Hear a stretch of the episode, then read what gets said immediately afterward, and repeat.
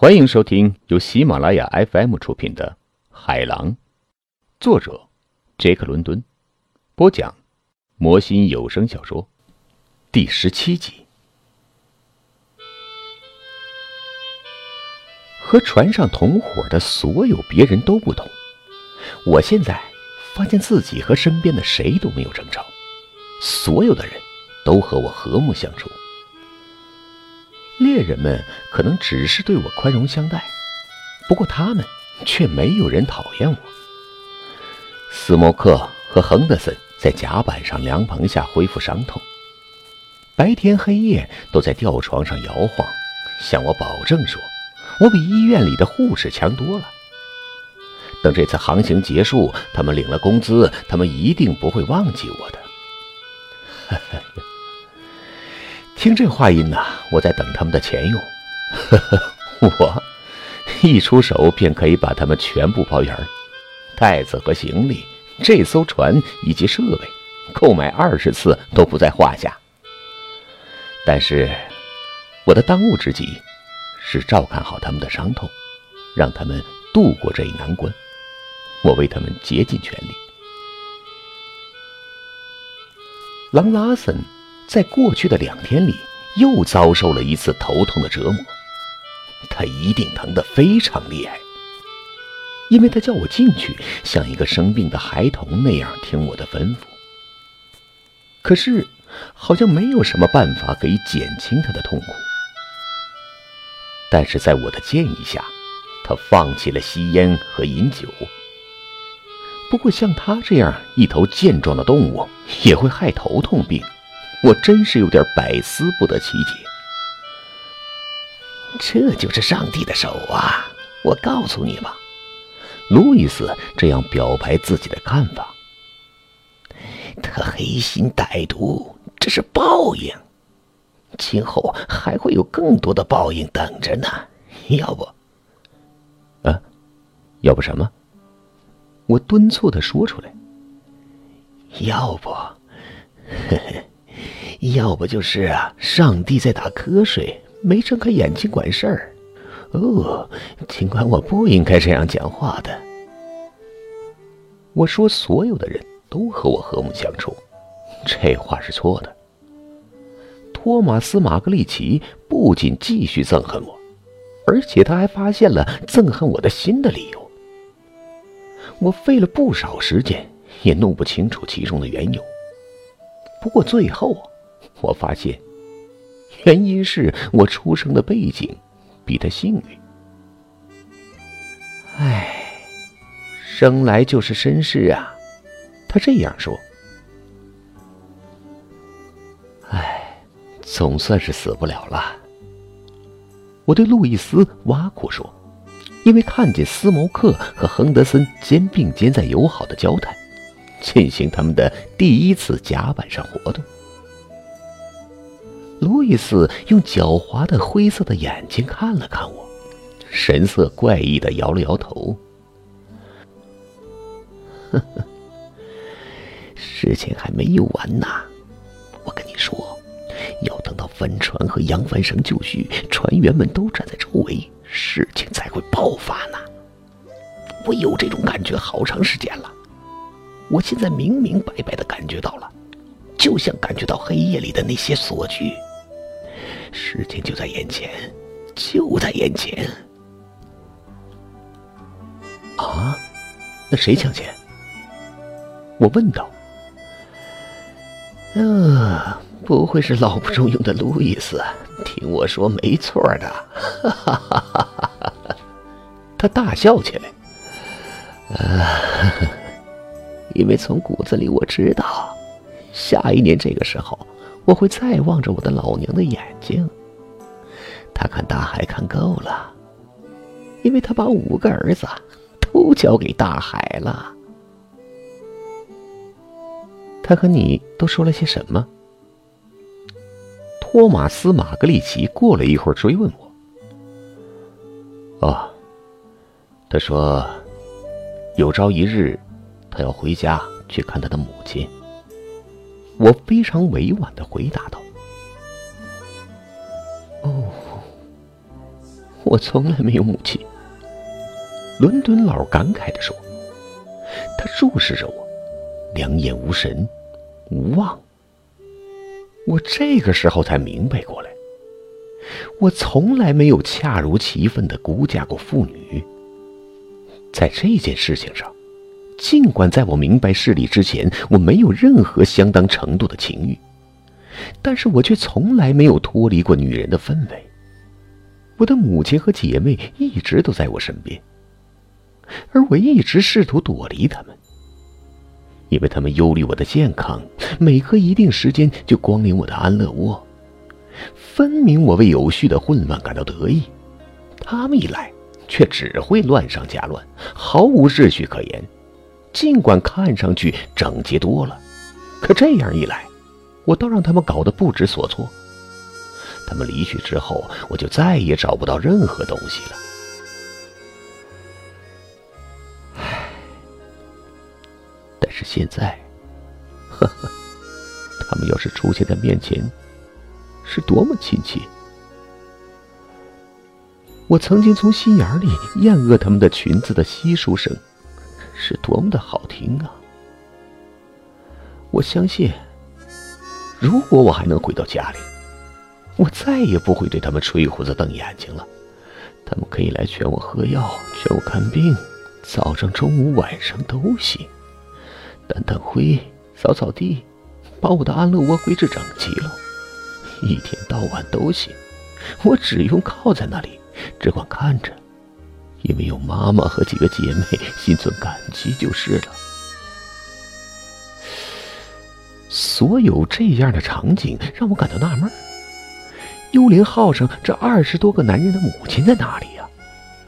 我猛然感到违反自然，有害健康。男人怎么可能完全离开女人，成群的在这个世上闯荡呢？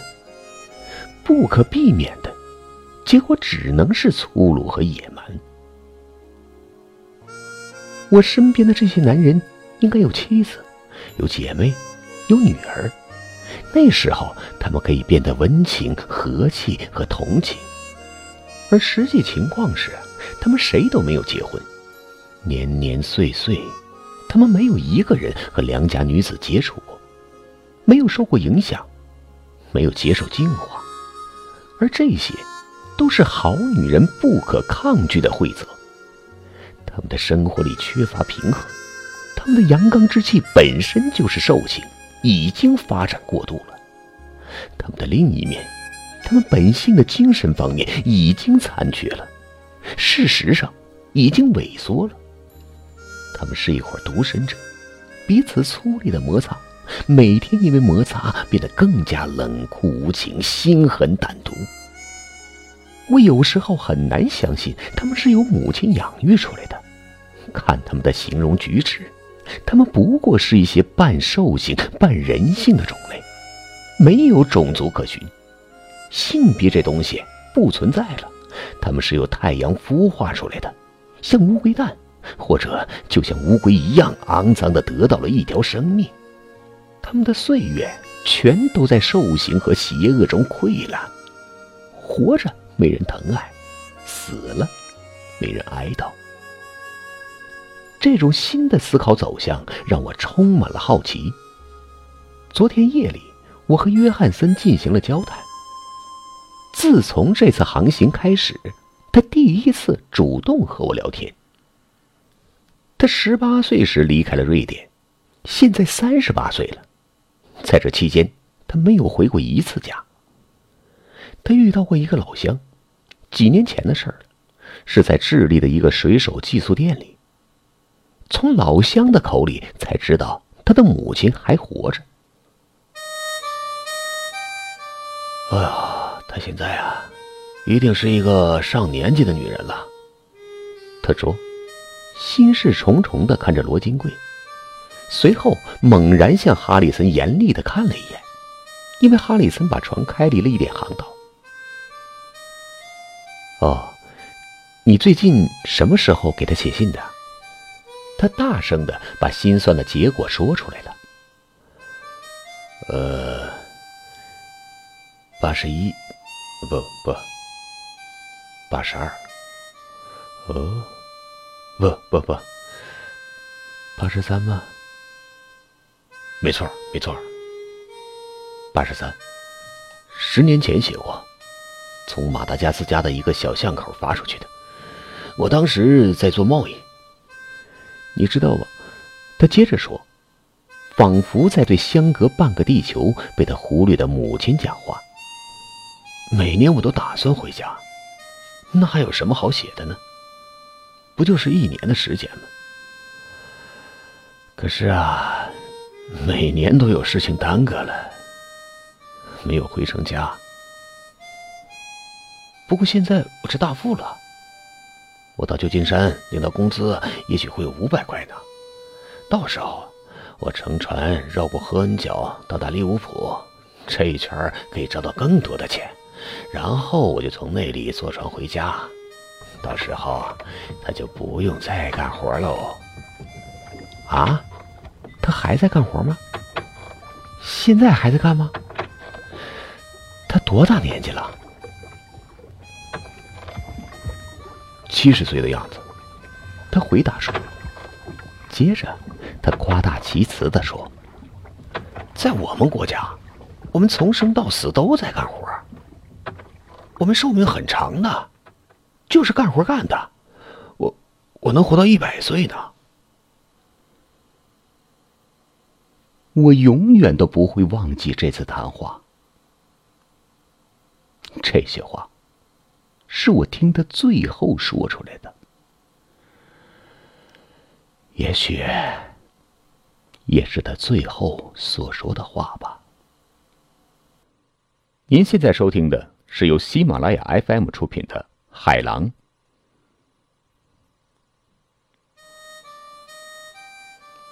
因为走进舱室上床睡觉，我认定睡在下面太憋得慌。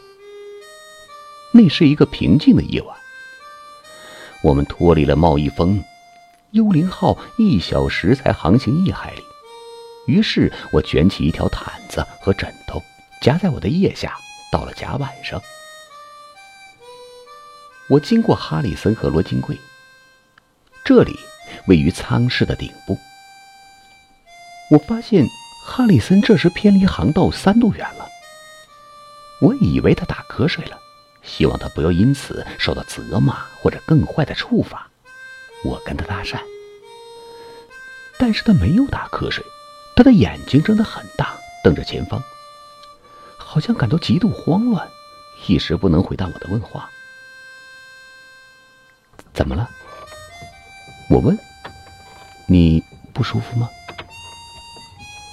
他摇了摇头，长叹一声，仿佛刚刚醒过劲儿来，呼吸正常了。那么，你该把航线对准才好。我提醒他。